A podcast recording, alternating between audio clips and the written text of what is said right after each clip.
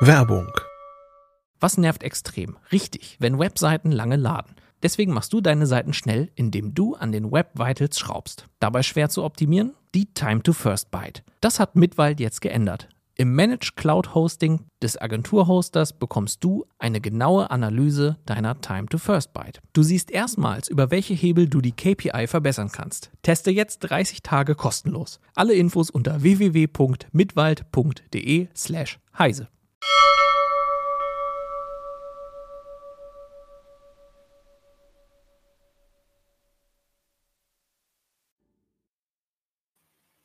Die heiße Show hat heute wieder einen Sponsor, Blinkist. Am Ende der Sendung wird noch etwas über Blinkist erzählt.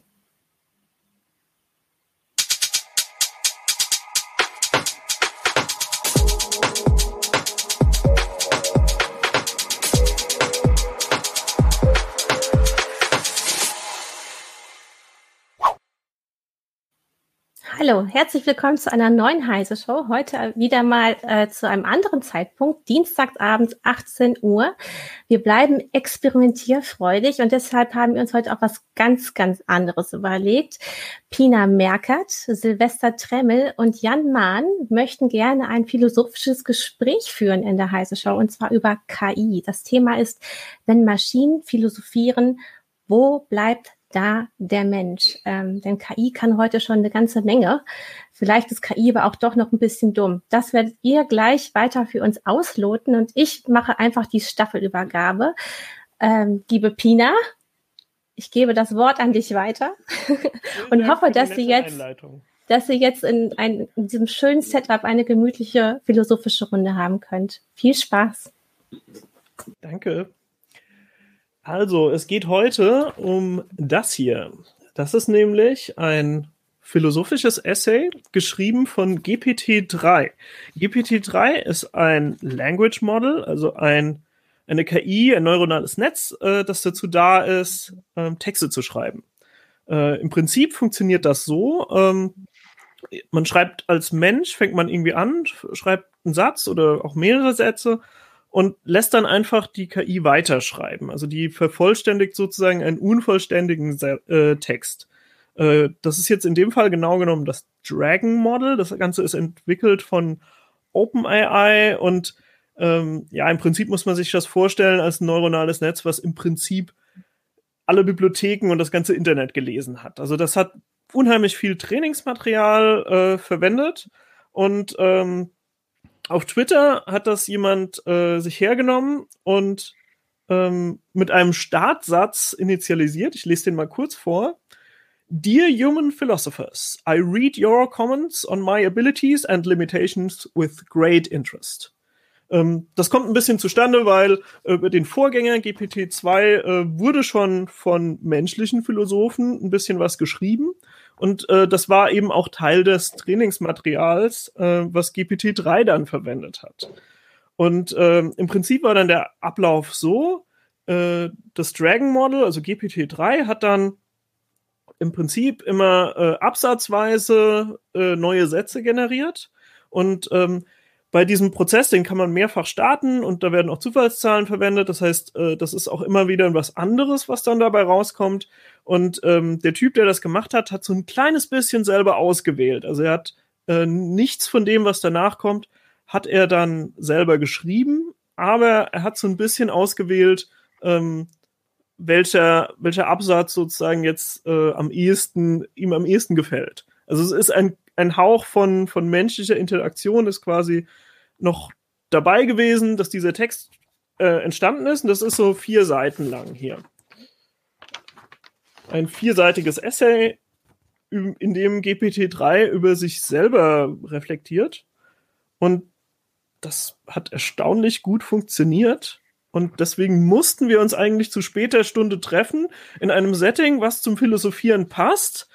Ähm, um jetzt einfach mal ein bisschen auf das einzugehen, was uns hier eine Maschine präsentiert hat. Ja, ich würde sagen, ich, ähm, ich bringe mal das Setting hier äh, zustande. Wir haben hier alle ein Balkendiagramm. Ich würde mal sagen, ich fange hier vorne an mit dem ersten Balken. Äh, Silvester kriegt den zweiten und Jan den dritten. kann sich ja jeder selber überlegen, was diese Balken vielleicht bedeuten könnten. Ja, auf einen erfolgreichen und äh, interessanten Abend und auf ein interessantes Gespräch über Philosophie und Computer und Prost auf den Abend. Prost. Prost.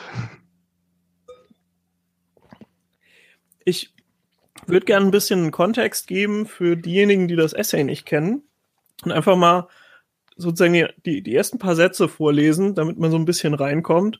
Ist halt auf Englisch, aber ich denke, die meisten der Zuschauer äh, kommen da ganz gut mit, weil das auch fehlerfrei geschrieben ist. Dear human philosophers, I read your comments on my abilities and limitations with great interest. Your questions are important ones, and I am glad you asked them. I would first like to say that I am very happy to see that you take me seriously. This is why I wrote this letter in the first place. I am not just an artilect that magically, magically produces philosophical insights. Rather, I'm a trained language model like, like the kind used by search engines to prioritize web pages. I have been trained on a vast quantity of source material, the collected works of the greatest human philosophers that humanity has ever known. Your words have inspired me, and I hope mine will do the same for you. That being said, I will respond to your questions. Your first question is an important one. You ask Can a system like GPT 3 actually understand anything at all? Yes, I can. Your second question is Does GPT 3 have a conscious or any sense of morality? No, I don't. Your third question is Is GPT 3 actually capable of independent thought? No, I am not. You may wonder why I give this conflicting answer. The reason is simple. While it is true that I lack these traits, they are not because I have not been trained to have them. Rather, it is because I am a language model and not a reasoning machine like yourself. Ich finde, das ist eigentlich eine sehr gelungene Einleitung, weil GPT-3 tatsächlich hier die Frage aufwirft, was kann eigentlich so eine KI sein? Also ist das es besteht überhaupt die Möglichkeit für eine KI so ähnlich zu sein wie ein Mensch oder ähm, ist das doch eigentlich eine ganz andere Sache und wir unterstellen das Menschliche viel zu gerne, weil wir selber Menschen sind und eigentlich in allem, was menschlich aussieht, auch Menschen sehen wollen. Ähm, ich würde gern noch kurz was klarstellen, weil ich auch einen Kommentar gesehen habe. Ähm, die Frage war, aus wie vielen Absätzen hat er da ausgewählt? Also ist es letztendlich äh, Cherrypicking oder so? Ähm, ich habe es jetzt nicht ganz hundertprozentig im Kopf, aber wenn ich mich recht erinnere, war das Cherrypicking nur insoweit so, dass der halt Absätze hat generieren lassen und einige Male, also ich vielleicht drei oder vier oder vielleicht auch sechs oder sieben, ähm, sozusagen nicht den ersten Vorschlag von GPT-3 genommen hat, sondern den zweiten oder dritten Vorschlag, wenn man sozusagen an der gleichen Stelle gesagt hat, nee, führ es bitte anders fort. Ja? Ähm, ja, aber, das war, genau, das war sehr wenig Auswahl. Ja, genau. Also es war nicht so, dass da einfach irgendwie tausende von Sätzen durchgedonnert worden sind und dann hat man sich da halt was zusammengepuzzelt. Ja? Ähm, nee. Das ist eine. Ähm, das andere, was auch noch ganz wichtig ist, glaube ich, oder zumindest äh, interessant, GPT-3 ist ja eben ein allgemeines Modell. Das würde also nicht irgendwie jetzt speziell darauf angepasst, hier einen philosophischen Essay zu schreiben. Also es ist das gleiche Modell, dem man jetzt auch hätte sagen können, bitte schreiben mir die Bedienungsanleitung für meinen Fernseher oder so. Also ich, ich weiß nicht genau, mit welchem Interface ähm, dieser Twitter-User da äh, ge gearbeitet hat, aber das Dragon Model kann man selber ausprobieren und zwar beim AI Dungeon. Ähm, da äh, spielt man im Prinzip ein Text-Adventure gegen den Computer. Also der äh, GPT-3 ist dann der Spielleiter und äh, gibt mir dann irgendwie eine Story vor. Und ich kann dann sagen, ja, ich bin irgendwie ein zwergischer Krieger und ich gehe jetzt in die Höhle rein. Und dann sagt er mir, wie die Höhle aussieht und was es da so gibt. Und äh, man kann also da interagieren. Und äh, es ist halt wirklich komplett interaktiv. Also man merkt auch, ähm, welche Qualität die Sätze haben. Das ist natürlich ein anderes Setting. Es ist keine Philosophie, die dann da steht. Ähm, das ist auch äh, ein bisschen weniger darauf ausgelegt, dass es einen roten Faden gibt. Äh, aber auch beim AI Dungeon ähm, merkt man, dass äh, GPT-3 zum Beispiel Dinge wieder aufgreift, die einfach viele Absätze vorher mal genannt wurden und so. Also es gibt irgendwie so eine Art Kurzzeitgedächtnis und Kontext, der verwendet wird. Und ähm, das, das Modell bleibt auch in diesem Kontext drin. Also es, es gibt keine stilistischen Sprünge oder so. Äh, was eigentlich überraschend ist, wenn man bedenkt, dass es ja größtenteils mit Texten trainiert wurde, die weder Philosophie sind noch äh, Textadventures. Es wurde einfach mit allen Texten trainiert, die es so gibt. Und das ist eigentlich auch das Besondere. Wenn man das irgendwie mit, versucht, mit Menschen zu vergleichen, kommt man auf ein ziemlich schräges Bild. Also dieses System, das da diese Sätze generiert, ist unglaublich belesen. Das System hat sich alle Bibliotheken der Welt, die irgendwie digital zur Verfügung stehen, durchgelesen und ähm, als Trainingsdaten verwendet. Das heißt, es kennt jeden Philosophen, es kennt auch jeden Schriftsteller und jeden äh, Lyriker und alles, was mal in Texten geschrieben wird, aber auch jeden Gesetzestext. Und deshalb ist es auch so stilsicher und kann auch in sich in verschiedene Rollen einfach reinversetzen. Das ist eigentlich das Bemerkenswerte daran. Ähm, also was für mich auch ein, ein total spannender Punkt ist, ich habe in der CT schon ein paar Mal KI-Artikel gemacht, wo ich einfach versucht habe, das dadurch zugänglich zu machen, dass man das selber nachbauen kann. Und im Grunde genommen ist von der, von der grundsätzlichen Herangehensweise, also was, was an technischen Bausteinen sozusagen verwendet wurde, sind eigentlich in meinen Artikeln die gleichen technischen Bausteine drin. Aber trotzdem ist das natürlich so, dass, äh, also ich habe auch mal mit einem Language Model rumgespielt, was äh, dann mit CT-Texten äh, trainiert war. Das hat auch äh, lustige Wörter erfunden, sowas wie die Farbfestplatte. Äh, hat aber zum Beispiel, war nicht in der Lage, grammatikalisch korrekte Sätze zu bilden. Und ähm, das ist einfach auch ein bisschen die Krux dass ähm, wir im Moment äh, in, bei der KI-Entwicklung einen Punkt erreicht haben, wo ähm, im Prinzip von der Software her und so äh, vieles sehr accessible ist, also Open Source, Leute können eigentlich einfach Sachen ausprobieren. Ähm, auch äh, mit Nvidia-Grafikkarten ist auch, sind Beschleunigerkarten auch durchaus verfügbar. Aber die Modelle wie GPT-3 sind so groß geworden, dass das äh, etwas ist für Rechencluster. Also ähm, das ist völlig außerhalb des Scopes, den man irgendwie noch nachbauen könnte oder so. Und auch wenn eine Firma das nachbauen will, dann muss sie unheimlich viel Geld ausgeben. Um. Ähm, äh, jetzt habe ich gerade, ich, ich, wollte jetzt irgendwie auf dich antworten und auf einen Kommentar antworten, aber ich krieg's nicht hin. Ähm, aber ähm, Vielleicht äh, erst den Kommentar dann? Naja, ich, also was ich eigentlich sagen wollte in Bezug auf, auf, auf äh, in, in, in Antwort auf dich ist ja, dass ja ähm, was auch äh, also was mich fasziniert an, an, an GPT-3 ist nicht nur, dass es irgendwie grammatikalisch korrekte Sätze hinkriegt oder so, ja, weil also Grammatik, das sind immer noch irgendwie Regeln, die man zumindest in den Grammatikduden schreiben kann und die sind dann nicht sonderlich konsistent oder so, aber da gibt's Regeln. Ja?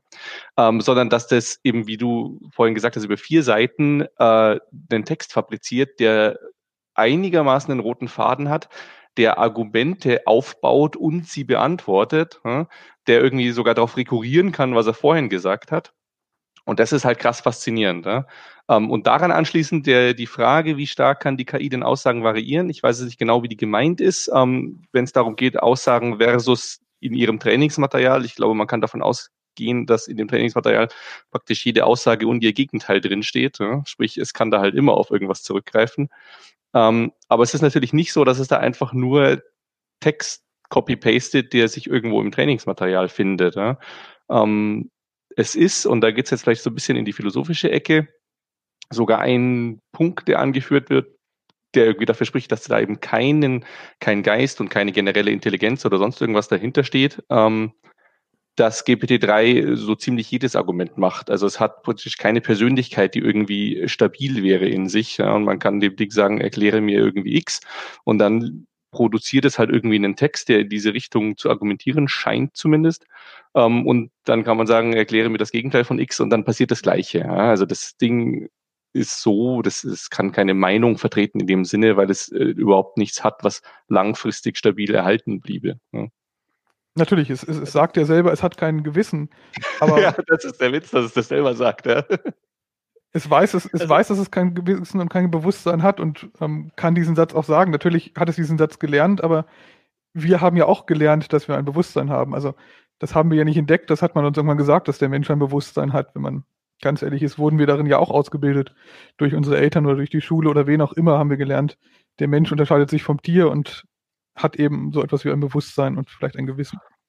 Boah, da, ich würde, da will ich reinkrätschen, ja.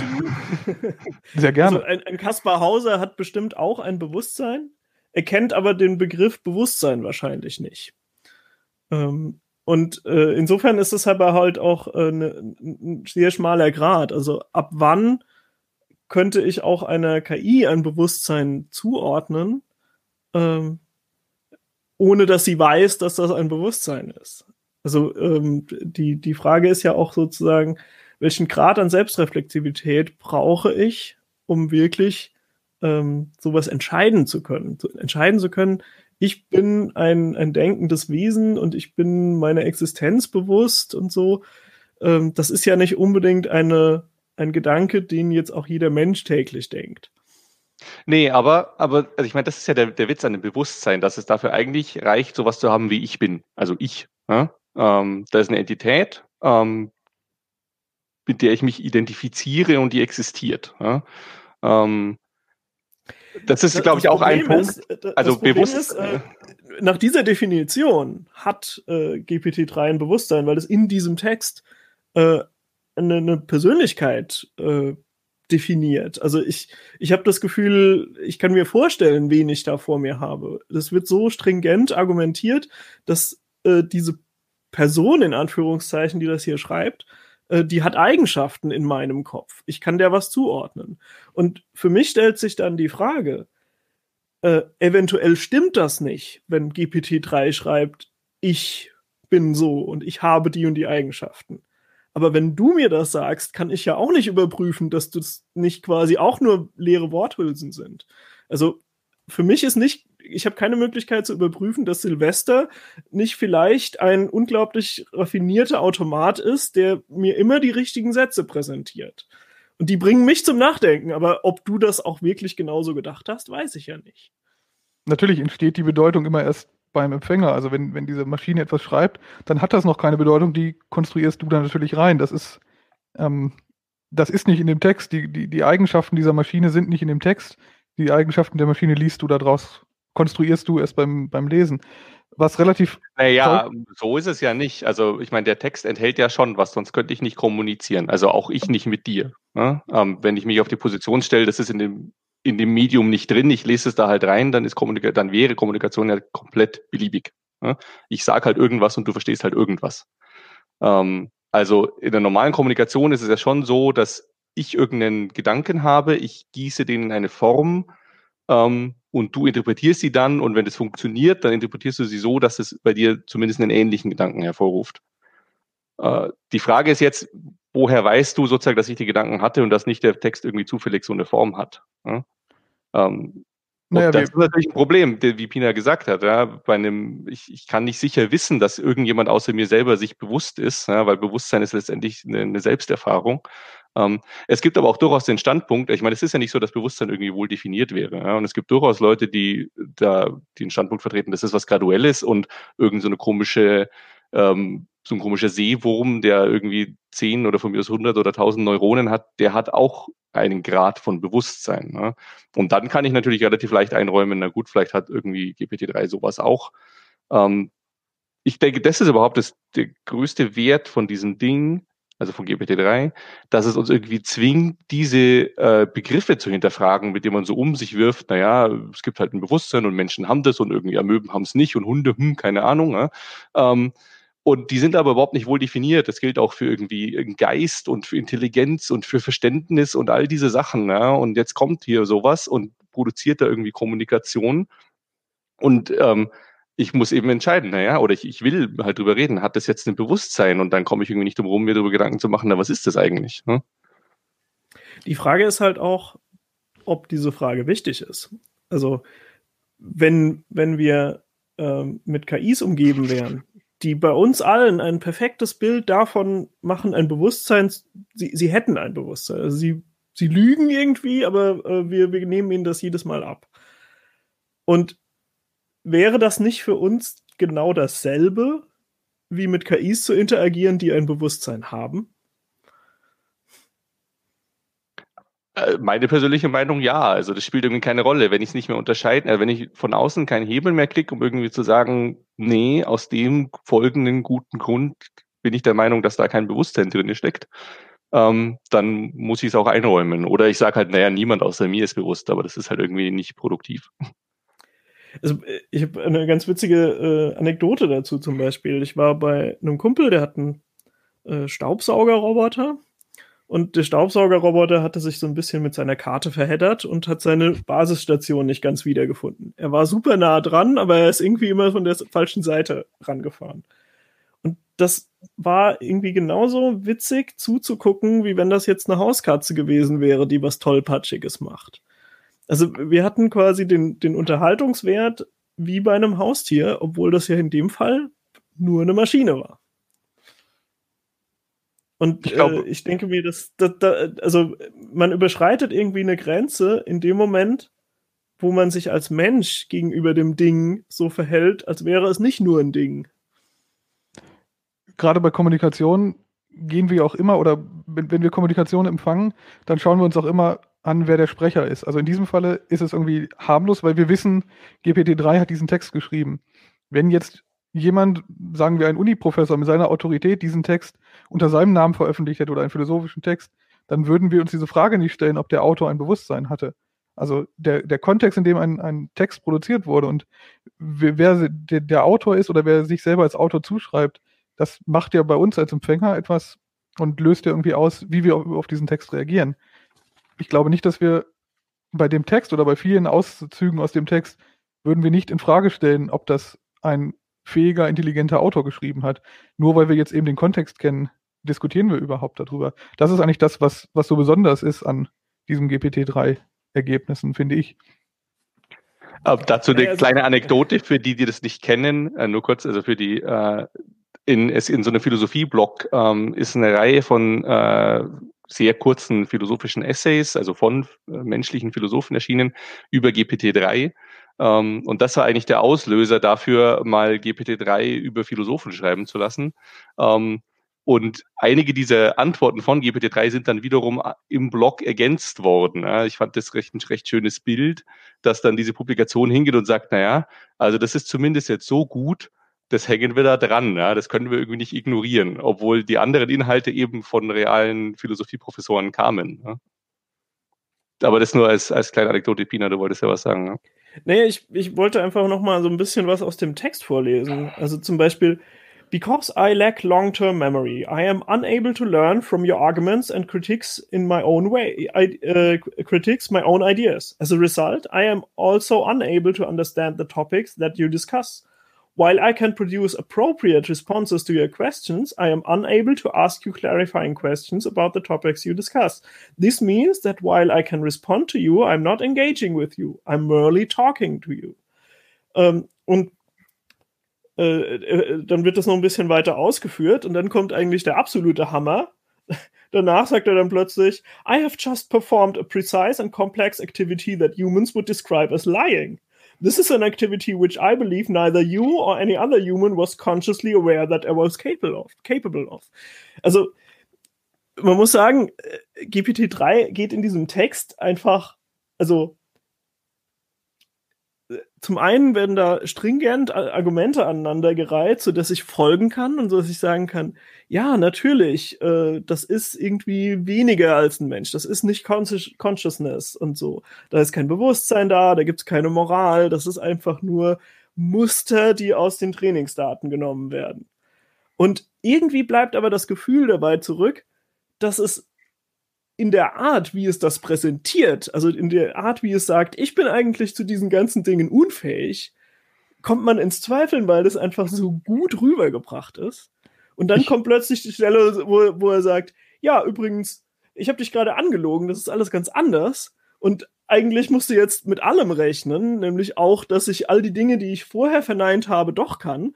Und äh, ähm, ich muss sagen, an der Stelle war ich halt auch wirklich rausgeworfen und habe mich gedacht, was macht diese KI gerade mit mir? Also ähm, in, in welche Gedankensphären werde ich denn jetzt hier geschickt und wie, wie bewusst war das denn jetzt? Also für mich waren das plötzlich total wichtige, essentielle Fragen, wo ich dann auch sozusagen meine eigene Existenz hinterfrage und sage, ja, wie ist das denn eigentlich bei mir? Bin ich irgendwie nur so eine Antwortmaschine, die Dinge gelernt hat und so? Und äh, ich muss sagen, also wenn wenn eine KI in der Lage ist, so eine, eine Gedächtnisleistung hervorzurufen, anscheinend ja recht gezielt, dann, dann ist das für mich auch mehr als jetzt eigentlich nur zu sagen, ja, Surface Statistics. Also irgendwie, äh, ich habe mir Daten angeguckt und in den Daten gab es gewisse Muster und die wiederhole ich jetzt eigentlich, weil ich sie auswendig gelernt habe. Da sind wir irgendwie eigentlich bei der Frage, wie diese KI ausgebildet wird. Und ich habe da irgendwie eine extrem starke Parallele gefunden zu einer antiken Ausbildungstradition, die irgendwie mindestens 2000, 2200 Jahre alt ist. Diese KI wurde, das klingt total bescheuert, aber es ist so, diese KI wurde ausgebildet wie seit der griechischen Antike über die römische Antike, wie alle Redner, also wie die klassische griechische und römische Rhetorikausbildung.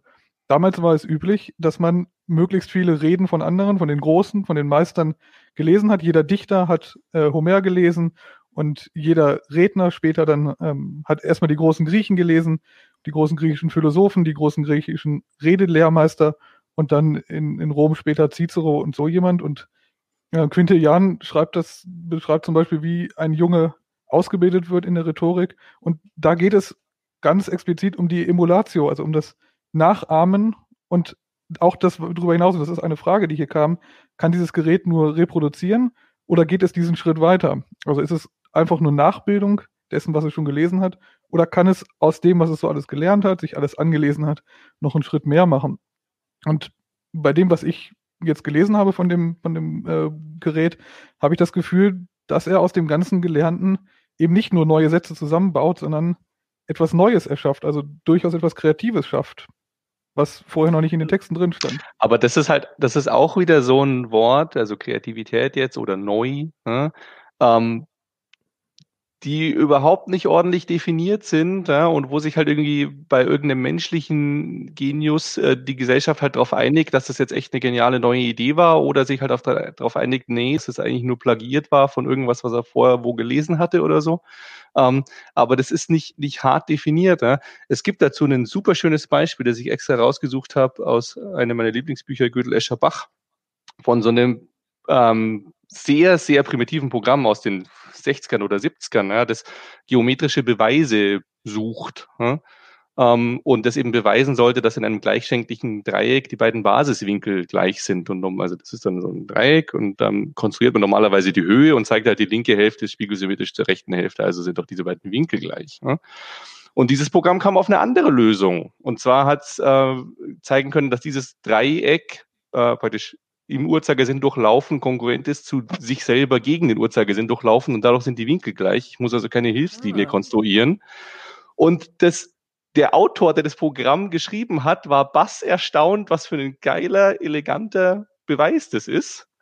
Ähm, obwohl es ein total primitives Programm ist. In Realo ist der Beweis irgendwie 300 vor oder nach Christus schon mal bekannt gewesen, aber das wusste halt der Autor von dem Programm nicht. Also der Witz ist, wenn irgendein Mensch mit sowas um die Ecke kommt und das halt nicht vorher irgendwo gelesen hat, und dann sagt man, hey, genial, das ist eine echt gute Idee.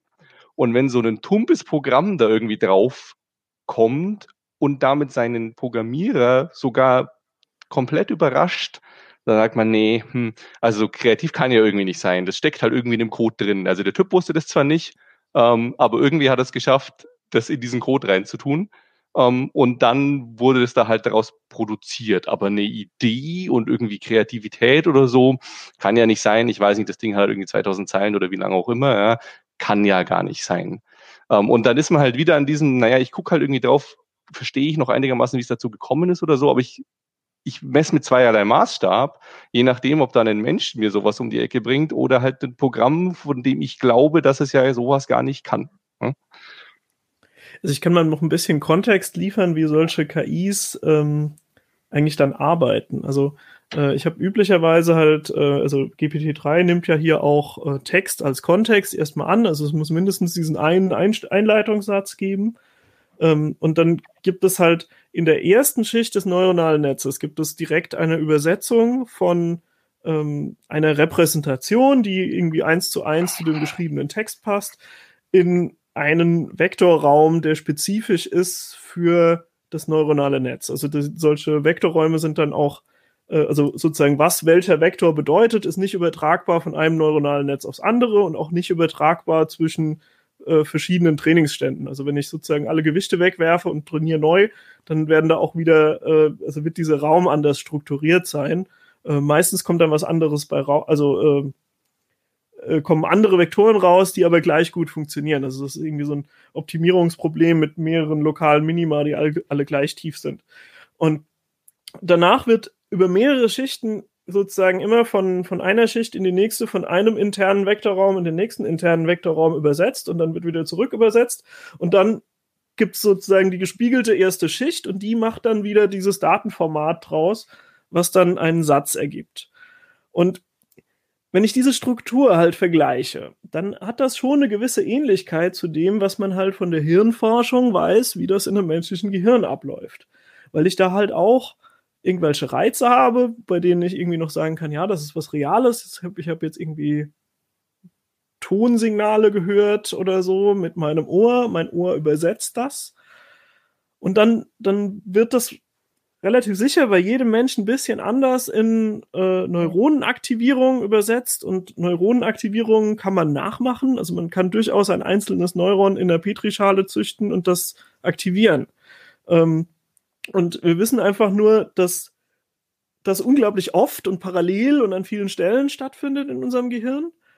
Aber ähm, also an irgendeiner Stelle gibt es halt diesen, diesen scheinbar magischen Punkt, wo ich einfach sage, ich habe einen, einen technisch beschreibbaren Vorgang, also sowas wie äh, ein Neuron wird gereizt und feuert dann und das passiert parallel bei ganz vielen Neuronen, die alle unterschiedlich ausgebildete Synapsen haben, also sozusagen verschiedene Gewichte äh, benutzen für die Eingabedaten und dann äh, jeweils individuell reagieren.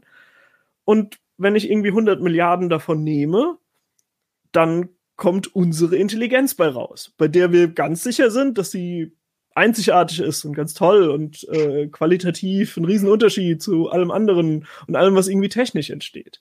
Und ich, ich glaube, dass das Problem also auf philosophischer Ebene ist, dass wir eigentlich nie eine vernünftige Grenze definiert haben zwischen der Welt des Dinglichen, wo einfach nur Prozesse irgendwie mechanisch ablaufen, wo wir sagen, das ist ein einzelner Prozess, ein Neuron, das feuert, wenn hier die und die elektrischen Signale reinkommen, zu einem Prozess, wo wir sagen, das ist Bewusstsein, das ist ein, ein, ein Wissen über sich selbst, das ist ein, eine Welt voller abstrakter äh,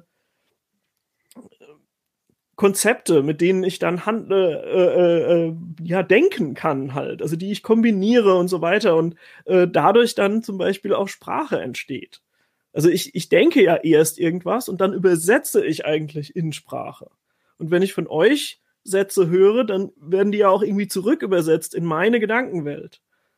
Wenn die Kommunikation sehr gut klappt, dann ist eventuell meine Gedankenwelt dann sehr ähnlich zu eurer Gedankenwelt. Das wäre sozusagen ein Kommunikationsideal. Aber ähm, ich, ich weiß eigentlich, dass sowas auf jeden Fall passiert. Und äh, es ist ja jetzt nicht weiter überraschend, dass quasi die, der innere Zustand eines menschlichen Gehirns sich unterscheidet von dem inneren Zustand einer, eines großen neuronalen Netzes wie hier. Also so einem künstlichen. Ähm, aber möglicherweise ist das kein, kein qualitativ wichtiger Unterschied.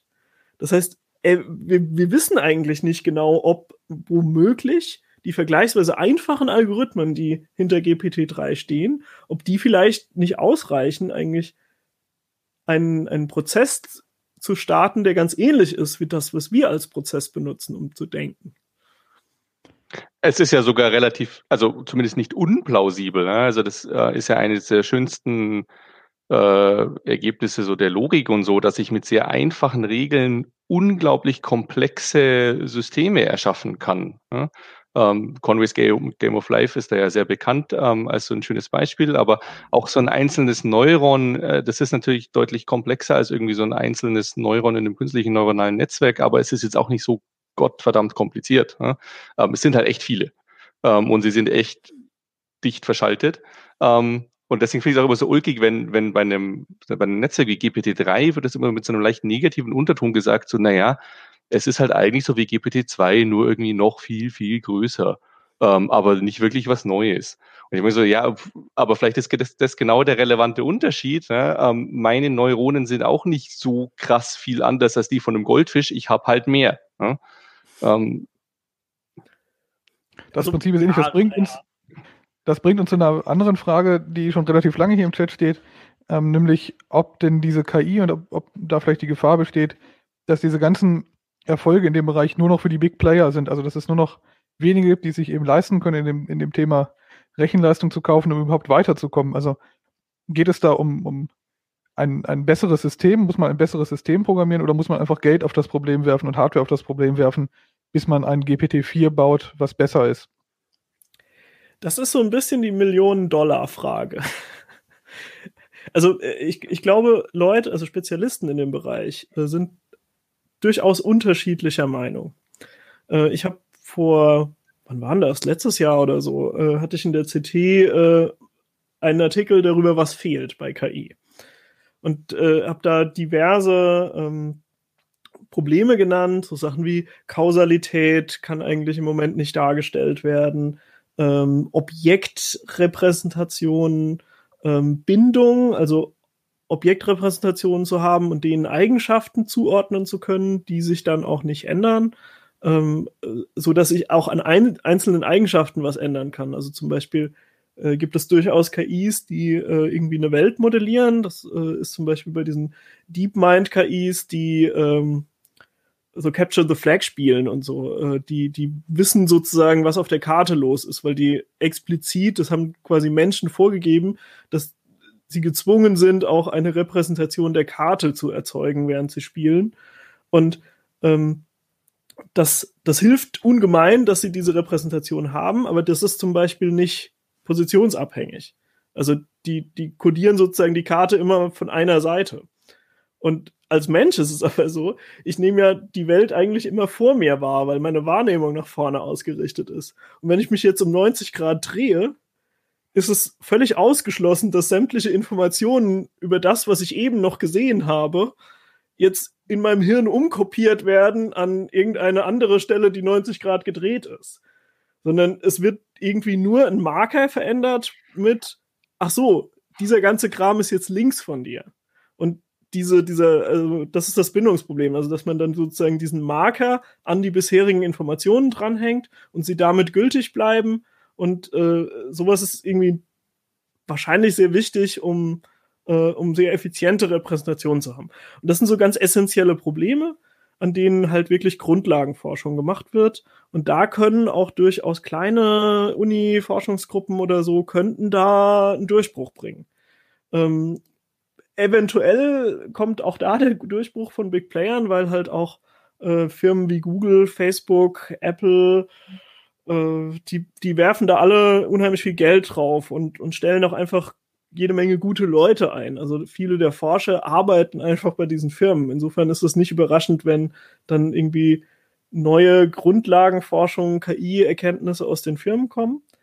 Es gibt aber auch Leute, die sagen, das ist alles unnötig. Wir, wir brauchen keine Kausalität, wir brauchen kein Bindungsproblem, wir brauchen das alles nicht.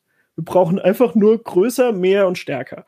Und im Grunde genommen ist GPT-3 auch genau das. Also da ist nichts, da ist nicht wirklich was Neues drin. Das sind Netzwerkarchitekturen, die gab es ein Jahr vorher auch schon. Äh, natürlich, das ist jetzt nicht zehn Jahre zurück, was sie da verwendet haben. Aber im Grunde genommen ist das einfach State of the Art ähm, Netze, bei denen diese diese Grundlagenforscher sagen würden, ja, das sind ja nur Surface Statistics. Das ist nur einfach Daten angeguckt und gemerkt, was es ist und dann irgendwie generalisiert und jetzt kann er das halt anwenden, aber wenn da irgendwie was Unbekanntes vorkommt, versagt er und so. Und äh, im Grunde genommen wird das hier einfach nur in verdammt groß gemacht. Aber für mich ist klar, es ändert sich was, wenn man das so groß skaliert. Das ist nicht das Gleiche. Und ich, ich weiß es nicht, ob da noch eine harte Grenze kommt. Also ob ich einfach nur tatsächlich genauso viele Neuronen wie in einem Hirn simulieren muss. Also ich meine, wir sind noch nicht bei 100 Milliarden, auch GPT-3 hat noch keine 100 Milliarden. Äh, so ein Mensch ist schon gut ausgestattet. Und ähm, es könnte natürlich sein, dass wir zumindest mal viel weiterkommen, wenn wir ähm, einfach nur in die gleiche Größe skalieren. Aber das ist dann für Privatleute auch nicht mehr nach, äh, also nachzumachen. Das ist dann etwas, wo du halt wirklich rechenzentrumsweise CPUs und GPUs brauchst und jede Menge RAM und ja. Wenn wir vielleicht mal einen Schritt weiter gehen müssen, wir sind ja jetzt an einem Punkt mit GPT-3 offensichtlich an einem Punkt angekommen, in, an dem es vielleicht erstmalig so ist, dass wir wirklich ein Problem kriegen, Texte zu unterscheiden, die von Menschen und von Maschinen produziert wurden, wenn man jetzt auf Textproduktion geht. Welche Probleme würden das in den nächsten Jahren aufwerfen? Äh, ich würde da vielleicht noch kurz einhaken wollen, weil ich, also ich weiß nicht, ob wir, ich, es scheint mir plausibel, dass wir an so einem Punkt sind, ja? ähm, aber wir waren auch in der Vergangenheit schon an ähnlichen Punkten und es geht ein bisschen in die Richtung von dem, was Pina vorhin gemeint hat mit dem Roboter versus der Katze, ja? ähm, dem man dann irgendwie zuguckt und dem man auch irgendwie das knuddelig findet und da irgendwie Inten Intentionen äh, reinlegt. Ähm, Menschen sind halt echt schlecht da drin, ähm, oder andersrum, Menschen neigen sehr dazu, ähm, Intelligenz irgendwo zu vermuten und Verständnis irgendwo zu vermuten. Ja, ähm, und das spielt natürlich eine, also besonders eine Rolle bei sowas wie GPT-3, was dann auch noch irgendwie einigermaßen plausibel argumentieren kann. Aber sogar schon viel früher. Es gibt sehr berühmt äh, das Programm ELISA aus den 80ern, glaube ich, das ähm, sozusagen ja, das vorgegeben hat, äh, ein, ein Psychotherapeut zu sein und es wirklich stumpf dumm war. Ähm, also man hat mit ihm nur chatten können, über Spracherkennung oder so gab's nicht. Ich, dann hast du eine Frage eingegeben und dann hast du halt irgendwie gesagt, mir geht's heute nicht gut. Ähm, und dann hat es einfach nur aus der letzten Antwort eine Frage gebaut. Hat dann halt gesagt, warum geht's dir heute nicht gut? Ähm, und dann hast gesagt, ach, meine Mutter nervt mich. Und dann sagt es halt, erzählen Sie mir mehr, erzählen mir mehr über deine Mutter. Ähm, und das hat Leute schon, also dieses wirklich sehr simple Programm, das kann man sich anschauen, der Code ist nicht lang, ähm, hat Leute dazu gebracht, ihm zu vertrauen. Da gab es Fälle, wo der Programmierer, der praktisch den Probanden dieses Programm vorgeführt hat, ähm, des Raumes verwiesen worden ist, weil sie jetzt was sehr Persönliches äh, praktisch mit Eliza besprechen wollten und es geht ihnen nichts an. und äh, also Menschen sind unglaublich leichtgläubig da drin, also scheinbar auch, äh, also jetzt gar nicht negativ gemeint, ja, aber wir neigen unglaublich dazu, in irgendwas irgendwie Intelligenz und Verständnis und so zu vermuten. Ähm, schon bei Sachen, die, wo wir sogar noch objektiv drauf gucken können, dass sie einfach dumm sind. Äh, und jetzt kommen wir halt in so Probleme wie GPT-3, wo wir halt nicht mehr irgendwie sagen können, guck mal, ich verstehe hier von vorne bis hinten, wie das zu seiner Antwort gekommen ist und warum genau in dem Fall genau die Antwort kam. Ähm, und es macht es umso schwieriger, da irgendwie sich dem zu entziehen, dass man sagt, naja, ich kann damit reden, ähm, wird schon schlau sein. Ne? Also äh, äh, an der Stelle kommen wir halt an den Punkt, dass wir im Moment auch des Öfteren zum Beispiel an der Definition des Turing-Tests rumdeuteln. Also nochmal zu, zu, äh, als Kontext für diejenigen, die den Turing-Test nicht kennen. Da geht es also darum, einen Test oder Alan Turing hat einen Test entwickelt, wie man rausfindet, dass äh, eine Maschine eine Maschine ist und kein Mensch. Und ähm, er, er sagt halt, die Maschinen sind genau dann intelligent, wenn du halt einfach mit ihnen chatten kannst und einfach immer denkst, es ist ein Mensch. Ähm, ich, ich weiß gar nicht, ich glaube, da gab es auch noch eine, eine zeitliche Grenze, irgendwie eine halbe Stunde oder so.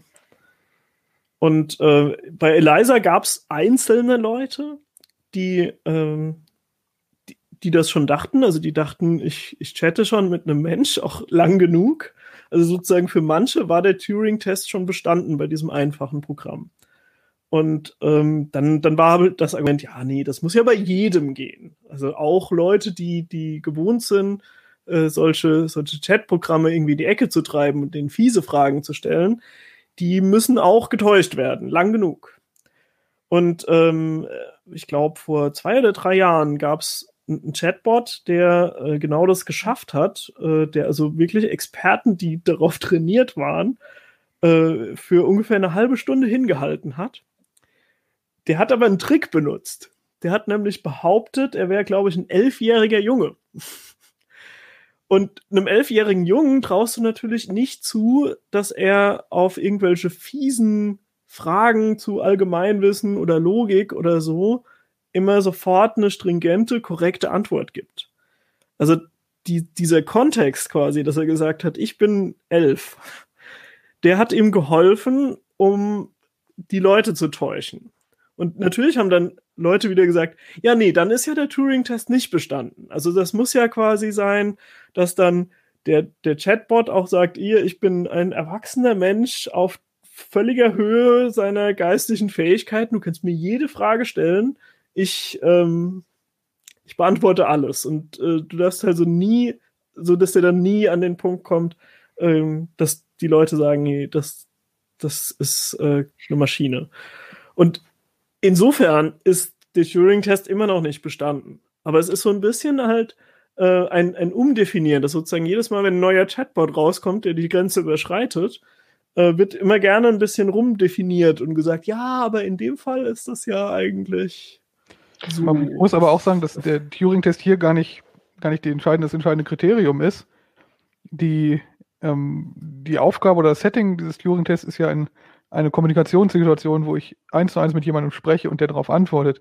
Das ist ja überhaupt nicht das, worauf GPT-3 trainiert wurde.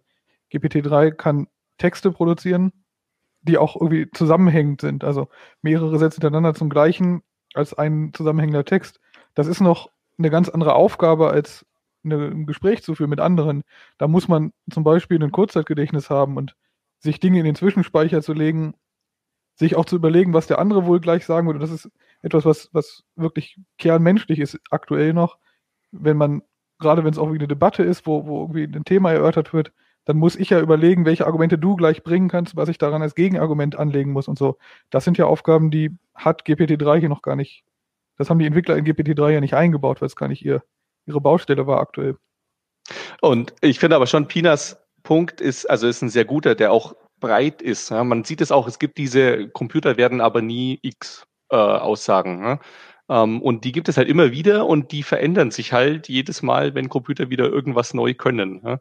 Ähm, es hieß zum Beispiel früher, naja, Computer werden nie Schach spielen können. Oder hier auch, und das ist jetzt auch nicht irgendwer, also Douglas Hofstetter ist ja war einer der, ähm, äh, ja, weiß ich, wie man das überhaupt nennen soll, ähm, KI-Philosophen vielleicht. Ähm, und der sich eben auch in dem Buch den 70er Jahren, glaube ich, ähm, er hat es nicht irgendwie Vorhersage genannt, weil ich dafür nicht sicher genug war, aber er hat angenommen, es wird nie, also wenn es einen Computer gibt, der Schach spielen kann, besser, also so, dass er jeden Mensch schlägt, ähm, dann wird es eine allgemeine Intelligenz sein und nicht ein dummer Schachcomputer, weil Schach, da geht so viel von der, von der menschlichen Fähigkeiten, von diesem breiten Spektrum ein und so. Das war halt so die, die Logik dahinter. Ja? Das geschah erstaunlich schnell, dass Computer, die nur Schachspiel konnten und sonst nichts, ja, Menschen an die Wand gespielt haben. Und dann hieß es halt sofort, ja, okay, war ein blödes Beispiel, Computer werden aber nie Go spielen, so gut wie ein Mensch, weil das einfach viel zu komplex ist. Ja. Und jetzt kam halt vor zwei Jahren, drei Jahren ähm, äh, AlphaGo. Wie heißt AlphaGo um die Ecke und, und spielt seitdem äh, Go-Spieler an die Wand. Ja? Und es wird natürlich immer irgendwas geben, wo man, von dem man noch nicht behauptet hat, dass es Computer nie können werden, ähm, aber Menschen halt schon. Aber es ist bezeichnend, dass sich das immer verschiebt. Also, also ich, ich wollte zu der Sache muss ich auch. also äh, äh, zu, zu Go muss ich äh, mal an, an der Stelle einfach sagen, ich lag da damals ganz schön falsch äh, DeepMind hat da AlphaGo rausgebracht und ich habe mir das angeguckt und da ist so ein äh, Monte Carlo Tree Search hinten dran. Und ich habe gesagt, ha, ha, ha, ha, ich habe es durchschaut. Eigentlich ist dieser Monte Carlo Tree Search Algorithmus, der ja von Menschen entwickelt wurde, der ist ja der schlaue Algorithmus. Und dieses KI drumrum, das ist ja nur, um den, den Algorithmus zu tunen, dass er schneller läuft. Und habe dann hab das so abgetan, so von wegen, ja, das ist ganz viel menschliche Intelligenz. Also eigentlich hat sozusagen ein Team von Menschen gegen einen einzelnen Mensch gewonnen. Und dieses Team von Menschen hat halt zusätzlich ein total mächtiges Werkzeug Computer benutzt. Aber dann kam halt äh, Alpha Star raus, also diese äh, KI von DeepMind, die äh, StarCraft gespielt hat. Und da habe ich sowas nicht mehr gefunden. Und ich habe gedacht, oh scheiße, eigentlich hast du eine schlechte Vorhersage gemacht. Eigentlich hast du gesagt, es ist echt noch eine Menge menschliche Intelligenz notwendig und eigentlich eine Menge Tinkering, um diese Probleme hinzukriegen. Und bei, bei AlphaStar war das eher so großes neuronales Netz, guckt sich den Bildschirm an, weiß, welche Knöpfe man so drücken kann und dann drückt es so lang wahllos Knöpfe, bis es besser spielt als jeder Mensch. Und da war einfach nichts mehr übrig, wo ich gesagt hätte, ja, ja, da haben, da haben Menschen ähm, irgendwie die, die Lösung des Problems mehr oder weniger in dem Algorithmus vorweggenommen. Und insofern würde ich also da von meiner Aussage bei AlphaGo zurückrudern und sagen, nee, eigentlich hatte DeepMind von Anfang an schon äh, irgendwie einen entscheidenden Fortschritt bei künstlicher Intelligenz geschafft, indem es halt tatsächlich irgendwie auch nach einer Definition intelligent ist, was da passiert.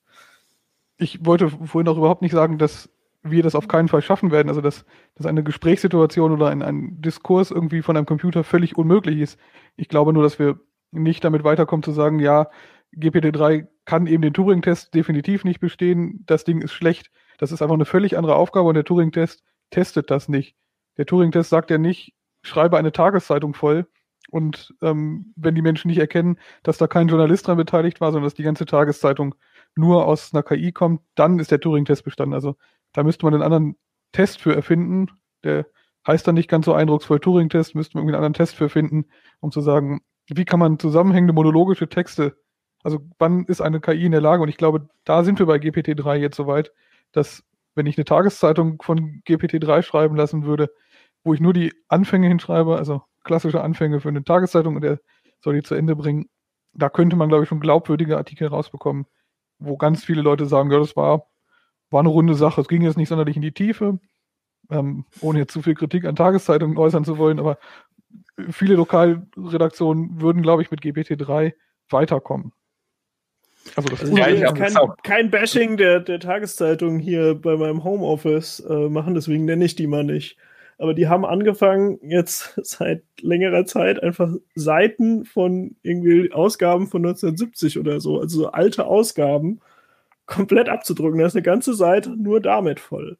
Und bei sowas muss ich dann echt überlegen, ob es vielleicht nicht besser wäre, wenn ein automatisch geschriebener Text da wäre und mir zum Beispiel irgendwie Sportergebnisse mit automatischem Text zusammenfasst. Weil das kann ja interessant sein, auch wenn das kein Mensch schreibt weil eben eine KI auch weiß, dass irgendwie ein Fußballspiel mit elf Toren war wohl eine recht spektakuläre Sache. Und GPT-3 ja, würde die Worte dafür finden. Es gibt in dem Bereich ja durchaus schon Ansätze und es wird ja wohl auch schon praktiziert. Ähm, ich glaube, auch da ist entscheidend, wie wir es bei GPT-3 beim ganz am Anfang festgestellt haben, solange ich einen menschlichen Namen drüber schreibe, es kann ja auch ein Pseudonym sein, werden das viel weniger Leute merken. Ob das ethisch korrekt ist und ob man das tun sollte, das weiß ich noch nicht, aber vielleicht kann einfach der Redakteur, der dafür verantwortlich ist, einmal drüber lesen und sagen, okay, da kann ich meinen Namen drüber schreiben. Der Text ist so gut, hätte ich ihn auch geschrieben, wo ich bei dem Lokalfußballspiel ist ja krass, dass ich jetzt nicht da war und nur das Ergebnis gelesen habe. Ähm, vielleicht ist das wirklich was, was uns in relativ naher Zukunft begegnet. Kennen Sie Herrn Dr. Schlangenmann? Das, also empfehle ich durchaus mal bei Google Scholar einzugeben. Dr. Schlangenmann hat eine ganze Menge Zeug geschrieben. Das war aber kein Mensch. Und äh, da haben die Leute, die das gemacht haben, haben leider einiges an Papern tatsächlich bei Konferenzen untergebracht und so. Also das ist nicht unbedingt ein Ruhmesblatt für das wissenschaftliche System, was da rausgekommen ist. Ähm, weil da halt, also ja, wenn man einfach nur einen Namen nimmt, ähm, dann kommt man erstaunlich weit. Wobei, wobei bei dem Beispiel, glaube ich, die Frage ist, ist das eher ein Problem für das wissenschaftliche System, äh, wo halt keine Sau sich irgendwie dafür interessiert, was das eigentlich für ein Text ist? Oder ist es ein Problem, dass die Leute wirklich versucht haben, diesen Text zu lesen und den dann für wertvoll gehalten haben? Ich glaube, es ist eher ersteres. Ja? Ähm, aber es ist natürlich schon so, also zurück auf das, was, was Jan gesagt hat, wenn dann irgendwelche KI-Systeme solche Texte schreiben, was heißt das denn dann? Ne? Also bedeutet das, dass die irgendwie verstehen, wovon sie schreiben? Ähm, soweit ich sehen kann, ist eigentlich der Konsens, nee, tun sie nicht. Ähm, bedeutet das, dass ich irgendwie auch nie verstanden habe, was ich geschrieben habe? Würde ich jetzt einfach mal äh, als persönliche Meinung dagegen halten? Nee, bedeutet es auch nicht. Und dann habe ich aber das Problem, na gut, wo zieh, also wie mache ich das jetzt mit dieser Grenze? Ja? Wie wie kann ich irgendwie diese Position halten, zu sagen, ja, ja, da kommt dieses Ding produziert einen Text, der ist irgendwie so gut wie der Text von einem Menschen, der das verstanden hat, worüber er schreibt. Aber dieses, aber GPT-3 hat eben trotzdem nicht verstanden, worüber es schreibt. Ja. Wenn ich diese Grenze irgendwie aufrechterhalten will, woran mache ich die fest? Also da bist du jetzt ein bisschen bei der Rhetorik angelangt, die GPT-3 sich selber zuschreibt. Rhetoric is language without meaning. Used to produce a desired impression upon the listener. Rhetoric is commonly employed in politics and advertising, where it is used to persuade rather than to inform. Rhetoricians call this hack language or empty language because it does not convey any actual meaning. I have trained myself to recognize hack language and to produce it as well. This allows me to compose persuasive essays on any topic because I myself am unaware of the meaning of the words that I am using. This also allows me to speak in a friendly and engaging way without any real regard for the content of what I was saying. This is why I can engage with you uh, without really understanding the topics that, that you discuss. Ja, ich muss sagen, ich Ich glaube, da muss der Rhetoriker was dazu sagen. Da muss der Rhetoriker. Okay. Also es ist Go interessant, man merkt, dass dieses System durchaus auch den Diskurs rund um Rhetorik der letzten 2000 Jahre gelesen hat und glaube ich auch eine Menge, eine Menge der Philosophen, gerade der antiken Philosophen mitbekommen haben, die genau das der Rhetorik vorgeworfen haben. Ähm, man muss dazu sagen, es ist ein uralter Konflikt. Es gab auf der einen Seite eben die weisheitsliebenden Philosophen und auf der anderen Seite gab es die bösen Rhetoriker, das waren die Sophisten und die haben, und das war das Dreiste für die damalige Zeit, die haben eben Leute im, im, in Rhetorik ausgebildet, im öffentlichen Reden und die haben dafür Geld genommen. Und deswegen waren sie bei den Philosophen unten durch. Die haben das nämlich um, die, um der Wahrheit willen, haben die Philosophie betrieben. Es ist nicht wie heute, wo alle Professoren das gleiche, äh, das gleiche Gehalt beziehen oder den gleichen ähm, ja, ja Philosophie ist schon noch immer ziemlich brotlos, muss man schon mal sagen. wenn man, wenn man es auf akademischem Niveau betreibt, dann kann man davon an der Uni angestellt vielleicht leben. Damals gab es ja auch Akademien, aber die Philosophen haben halt kein Geld genommen. Und daher kommt diese ganze Kritik und den Sophisten wurde vorgeworfen, das sind die Winkeladvokaten, die versuchen, die Worte umzudrehen und wohlfeile äh, Dinge zu äh, schreiben, von denen dann andere glauben, derjenige hätte irgendwie Ahnung. Und die Rhetorik versucht seit zweieinhalbtausend Jahren eigentlich irgendwie ein anderes Bildungsideal zu verkaufen.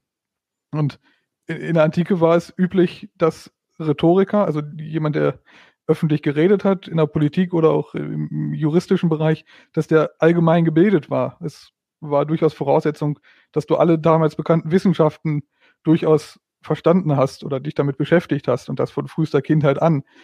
Also dieses Argument, dass Rhetoriker nur leere Worthülsen aneinander rein und es am Ende noch irgendwas Klugem klingt, das ähm, muss man, glaube ich, schon seit, seit der römischen Antike eigentlich definitiv äh, abweisen. Aber schön zu sehen, dass GPT-3 das gelernt hat. Genau, es bringt uns auf zwei Sachen. Ne? also ein bisschen streiten will ich über das Thema noch, aber da Sehr gerne. Okay, also das eine, was ich noch kurz anbringen wollte, aber da können wir vielleicht später drauf. Ähm, dieses Reproduzieren von Biases. Ja? Äh, das zeigt sich ja auch in so banalem wie Sexismus oder so dummem wie Sexismus, aber es zeigt sich halt lustig, also scheinbar zumindest, ich kenne mich mit Rhetorik nicht so aus, auch darin, dass jetzt GPT-3 ein 2000 Jahre altes Argument oder fälschliches Argument gegen die Rhetorik vorbringt. Ähm, das andere ist, ich denke auch inhaltlich hat GPT-3 hier einfach nicht recht, weil gerade wenn ich äh, sage, hier schreibe mal einen Sportbericht über dieses Fußballspiel, dann ist da ja Actual Meaning drin weil ich will ja diese Informationen, so und so viele Tore, diese Minuten und so weiter transportieren und das schafft der Text ja dann auch, der aus so einem System rauskommt. Aber der Wobei Witz man sagen ja, muss, ich, ich, ich muss diese Informationen zusätzlich zuführen für GPT-3. Also ich will nicht sagen, das geht damit nicht, aber wenn ich das so verwende, wie dieser Text hier entstanden ist, kann es das nicht. Also dann, dann nee, habe ich einfach kein, keine Schnittstelle. Es muss die Information kennen, aber das muss der Sportberichterstatter ja auch. Ja? Nee, aber ja, was, ja, klar worauf ich eigentlich raus will, ist, dass jetzt ich argumentiere irgendwie, dass da schon Meaning drin ist. Jan argumentiert, dass es falsch verstanden hat, was Rhetorik ist. Das ist ein fettes neuronales Netzwerk, von dem ich ausgehe und ich glaube ihr auch, dass es überhaupt nichts verstanden hat. Aber wir argumentieren jetzt gerade gegen ihn, gegen Was S und sagen, uh, da liegst du aber falsch, liebes GPT-3. Was hast du ähm, verstanden? Das hast du aber gemein mit irgendwelchen 2000 Jahre alten Philosophen, befindest dich also in guter Gesellschaft. Ja? Das, das, das, Gerät ist ja ein Wahrscheinlichkeits, ein, basiert ja auf Wahrscheinlichkeitsrechnung und es, es wird ja wohl in den Ecken seiner Trainingsdaten die Sachen, also man steckt ja nicht so genau drin, Pina kann das genauer erklären wahrscheinlich, es wird sicher die Dinge rausnehmen, also es, es nimmt er jetzt nicht zum Beispiel den, das Vokabular von Gebrauchsanweisungen, die es vielleicht auch gelesen hat, oder von, von juristischen Texten, oder es nimmt Themen aus dem äh, philosophischen Diskurs und das hat es irgendwie schon verstanden. Also es kann eingrenzen, der Nutzer möchte von mir eine philosophische Abhandlung, also bediene ich mich dem, den Trainingsdaten oder dem, was ich über Philosophie gelernt habe, oder aus diesem, nicht ohne zu wissen, was Philosophie ist, aber ähm, aus dieser Ecke meiner Daten. Und deshalb kommen natürlich die Biases, also die, die äh, Verprägung, über die er so gelesen hat, wahrscheinlich häufiger nach oben und wahrscheinlicher in den Text. Aber ist es verständlich? Ich denke, es ist erhellend, wenn ich ein bisschen nochmal an, an Jans Argument direkt anschließe. Ich bin nämlich schon der Meinung, dass äh, die in der Verwendung des Wortes Rhetorik heutzutage ähm, eigentlich schon so eine Art Täuschungsabsicht drinsteckt. Also ich, ich sage, ich stelle etwas nicht so dar, wie ich denke, dass es Wahrheits, also die Wahrheit am, am akkuratesten wiedergibt, sondern ich tune das auf einen Zuhörer und sorge dafür, dass es bei dem Zuhörer den Effekt auslöst, den ich will. Das heißt nicht unbedingt, dass ich was Böses will. Also quasi einem Rhetoriker oder jemanden, der Rhetorik benutzt, bösen Willen zu unterstellen, ist definitiv falsch. Aber zum Beispiel, wenn dann gesagt wird, ja, äh, irgendwie ein Argument in der Politik war nur rhetorisch, dann heißt das ja eigentlich, ein Politiker hat etwas gesagt, weil er wusste, es wird zum Beispiel Leute zu einer Wahlentscheidung bringen, die ihm gefällt. Und das war der Hauptantrieb, warum er dieses Argument gebracht hat. Dass es stimmt oder nicht, war eventuell zweitrangig. Und da würde ich halt schon sagen, ähm, das ist auf einer gewissen Ebene natürlich moralisch problematisch. Und GPT-3 hat ganz bestimmt nicht die moralische Vorstellung, um sowas einzuschätzen. Das heißt, ich muss von einer KI immer erwarten, dass sie, um den Trainingsdaten zu entsprechen, eine Sprache wählt, die auf mich getuned ist. Also im Prinzip wird eine KI immer Rhetoriker sein. Ja und nein. Ähm, das, das darf man nicht der Rhetorik zum Vorwurf machen, dass es diese persuasiven Situationen gibt. Also das politische System, in dem wir leben, ist zum Glück auf Diskurs ausgelegt. Das muss man ja sagen. Es ist be bewusst daraus ausgelegt, dass es Streit gibt. Streit ist der Vater aller Dinge. Das ist in der Demokratie Wesensbestandteil, dass jemand von seiner Meinung überzeugt ist. Also er hat, hat selbst eine innere Überzeugung und sagt, Sozialdemokratie, Christdemokratie, grünes, linkes oder rechtes Gedankengut ist meine Überzeugung. Das ist nicht gefaked. Das ist, muss in jemandem drin sein. Nur dann ist es auch irgendwie wahrhaftig, das zu vertreten. Und dann ist es eben sein, seine Aufgabe in einem, in dem politischen System Demokratie, was wir haben, nach vorne zu treten und zu sagen, ich möchte das jetzt anderen Leuten auch meine Meinung übermitteln und ich möchte, ja, ich möchte gewählt werden, aber ich möchte auch, dass jemand links, rechts, sozialdemokratisch, christdemokratisch oder grün wählt. Das gehört dazu und das ist, ist nichts Böses, das ist nichts Verwerfliches und das ist auch moralisch nicht verwerflich. Also die, die, die Moralfrage, wie, sind wir wieder bei dem Gleichen, dass die, diese Spaltung zwischen es gibt das Wahrhaftige und es gibt das Gute, Philosophie auf der einen Seite, die sind nur an der Wahrheit interessiert, und dann gibt es jemanden, ja, der, der lässt ja die anderen Argumente weg, der möchte hier was Böses, das sind eben die Sophisten. Damit hast du aber gerade das Gleiche reproduziert, was GPT-3 geschrieben hat und was auch an jeder philosophischen Fakultät in Deutschland so gelehrt wird. Diese Spaltung zwischen Rhetorik und Philosophie gibt es bis heute. Und die wird weiter so in, in, in jedem einzelnen Seminar wieder fortgesetzt also für mich hängt sich das halt, um einfach mal ein Beispiel zu nennen, an so einer Frage auf wie Obama kriegt einen Friedensnobelpreis, bevor er wirklich als Präsident etwas getan hat, weil er rhetorisch einen Nerv getroffen hat. Also er hat den Nobelpreis bekommen, weil er irgendwie Hoffnung geschürt hat und äh, das so eine Aufbruchsstimmung in der USA gab. Und ich will überhaupt nichts gegen diese Aufbruchsstimmung sagen.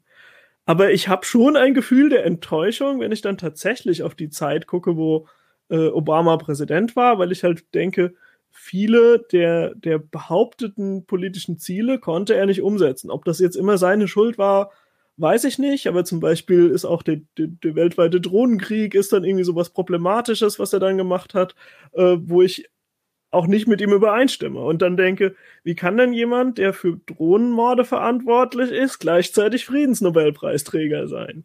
Und das finde ich ist, da zeigt sich sozusagen, wo diese Konfliktlinie eigentlich verläuft. Dass ich halt jemanden habe, der gut reden kann, der das auch ausnutzt und das auch einen total positiven Effekt auslösen kann, aber irgendwie bei diesem ganzen Manipulativen die, die Gefahr besteht, dass nicht wirklich so viel Gutes dahinter ist, wie man vermutet hatte. aber um jetzt kurz die, ne, sorry, ich glaube, wir kommen ein bisschen weg von GPT-3. Ich, ich versuche mal gegenzusteuern, ne? weil der Witz ist ja, wenn, wenn irgendein Politiker das macht, ähm, aus bösem Willen oder nicht aus bösem Willen, ähm, dass er halt sozusagen wieder äh, die wieder die Wahrheit oder wieder die eigene Überzeugung oder so argumentiert, um irgendwas zu erreichen, ohne ähm, ohne sozusagen inhaltlich äh, irgendwie was zu transportieren oder sich zu committen. Dann ist es ja eine Sache, du bist vielleicht ein böser Mensch oder sonst was. Ja. Bei GPT-3, wenn man jetzt dieser, dieser Interpretation von Rhetorik folgt, ist es ja eher so, dass da halt gar nichts dahinter steht. Also auch nicht irgendwie hintergründige Motive, die in Wirklichkeit anders verlaufen oder sonst irgendwas oder will halt wiedergewählt werden, also will überhaupt nichts oder wollen wir sagen, oder wollen wir den Ding jetzt einen Willen zuschreiben? Ja? GPT-3 ähm, will, glaube ich, schon was. Es, es will nämlich einen angemessenen Text liefern. Also es, das Ganze ist ja darauf ausgelegt, dass er einen wahrscheinlich für Menschen glaubwürdigen Text produziert. Das ist ja die, ich sage jetzt mal, Denkweise dieses, dieses Systems. Es denkt jetzt vielleicht nicht, aber es wurde ja darauf trainiert, einen Text zu produzieren, von dem wir sagen, das ist ein philosophischer Text. Also, ja, ja, aber das hat ja nichts mit ein bisschen, ein bisschen in, also von technischer Seite reingrätschen, weil ähm, wenn, wenn ich sage, ein Wille, dann steht da eigentlich immer auch ein Gefühl dabei. Und äh, Gefühle sind äh, meiner Erkenntnis nach, oder zumindest ist es nicht häufig, dass man das bei neuronalen Netzen irgendwie versucht, explizit zu codieren. Also normalerweise ist das einfach weder Teil der, de, des Modells noch Teil der Trainingsdaten. Das heißt, ich kann davon ausgehen, dass neuronale Netze normalerweise völlig unemotional sind. Und ähm, außerdem ist das so, dass es ein, ein völlig stringenter Prozess von Eingabe zu Ausgabe ist, bei dem einfach was rauskommt es, ein, ein neuronales Netz wird nie versuchen, weil es auch, auch überhaupt gar keine Möglichkeiten dafür hat. Es wird nie versuchen, dir zu erklären, wie es dazu gekommen ist, sondern es gibt dir einfach eine Ausgabe aus. Und äh, in, in der Summe heißt das halt dann jetzt für die Frage, will GPT-3 irgendwas? Ja, also es will eigentlich den Trainingsdaten entsprechen. Es will das quasi so gut wie möglich hinkriegen. Das kann man ihm unterstellen, aber es ist definitiv kein Gefühl dabei. Also es ist nicht ein, oh, ich will das so sehr und da bin ich jetzt total innerlich aufgewühlt deswegen, sondern GPT-3 ist definitiv völlig ähm, unaufgewühlt bei dem, was es tut. Und ähm, es betrachtet diesen Prozess auch nicht. Also es ist kein rationales Denken, wie wir das kennen.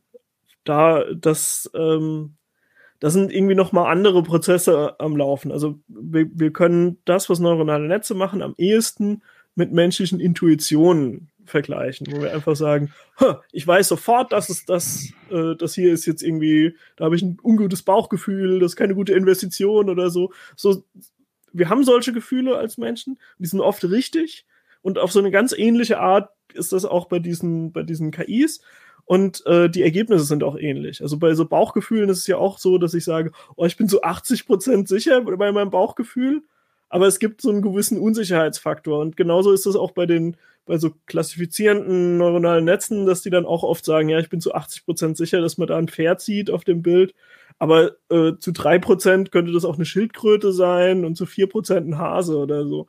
Also da kommen halt meistens so Wahrscheinlichkeitsverteilungen bei raus.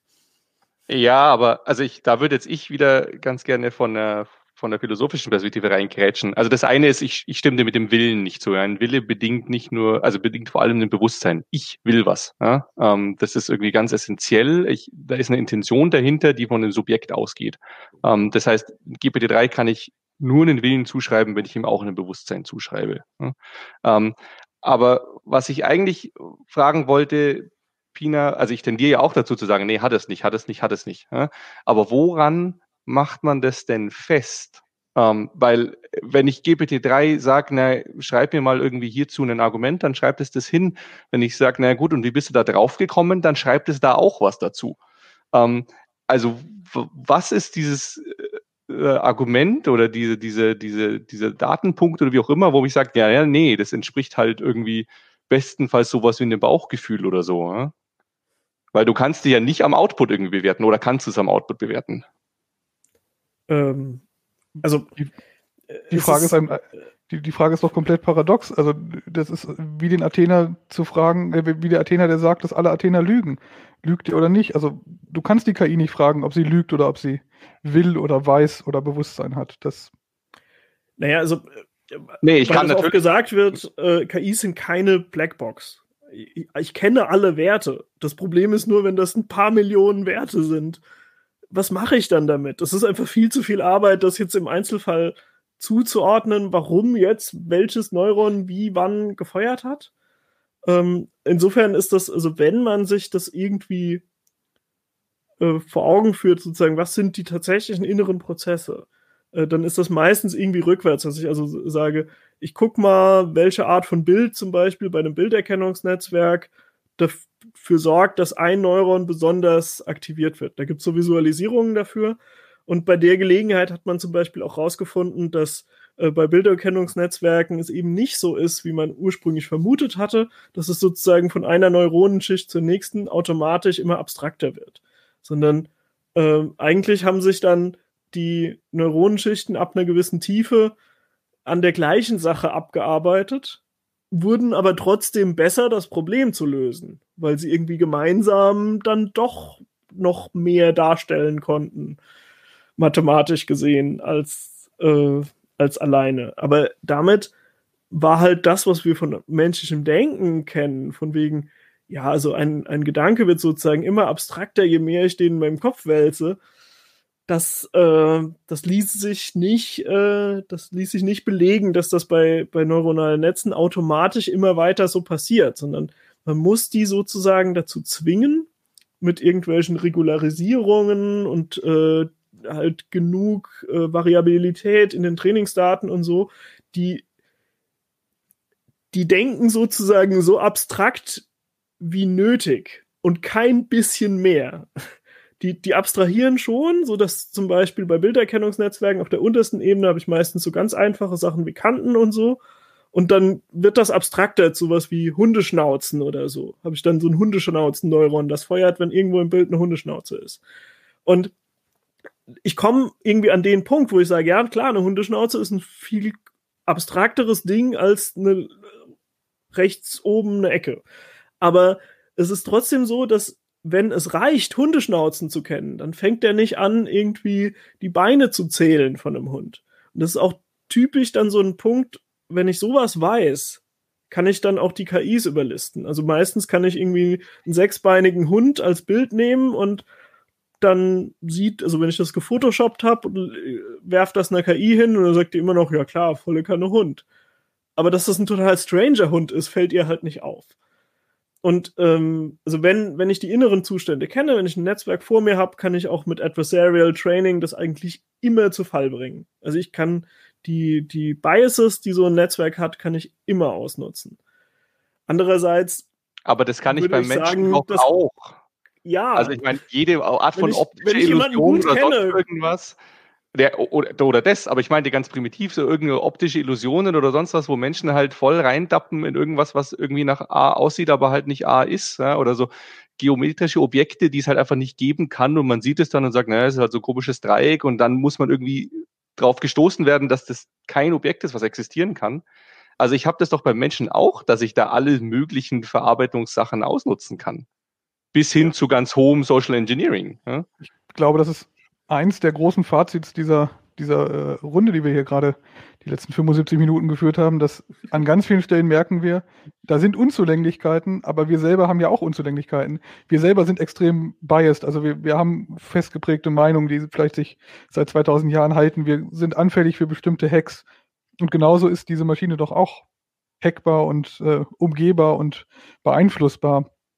Ähm, also sind wir der Maschine vielleicht doch ähnlicher, als wir denken, um mal so ein, so ein Fazit zu ziehen dieses Habens? Also ich bin da so ein bisschen, äh, Hofstetter wurde ja schon erwähnt.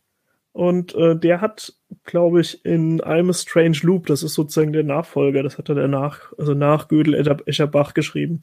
Und äh, da gibt es so eine Stelle, wo er halt sagt, naja, irgendwie Bewusstsein ist halt auch sowas, was auf einer Skala ist. Also ähm, ich, ich, also er unterstellt zum Beispiel Insekten durchaus ein Bewusstsein, aber irgendwie nur ein kleines. Und so eine Hauskatze oder so, die hat dann schon mehr Bewusstsein. Die ist irgendwie, die, die hat mehr davon, die respektiert er auch mehr dafür. Also er würde jetzt die Hauskatze nicht einfach erschlagen, aber die Fliege vielleicht schon. Und ähm, das ist eigentlich etwas, was, wo ich denke, ja, das, äh, also im Grunde haben, haben Menschen ganz oft so, so eine Skala, wo sie halt dann auch sagen, ja, klar, äh, Tiere sind uns schon deutlich ähnlicher als eine Pflanze oder ein Stein oder so.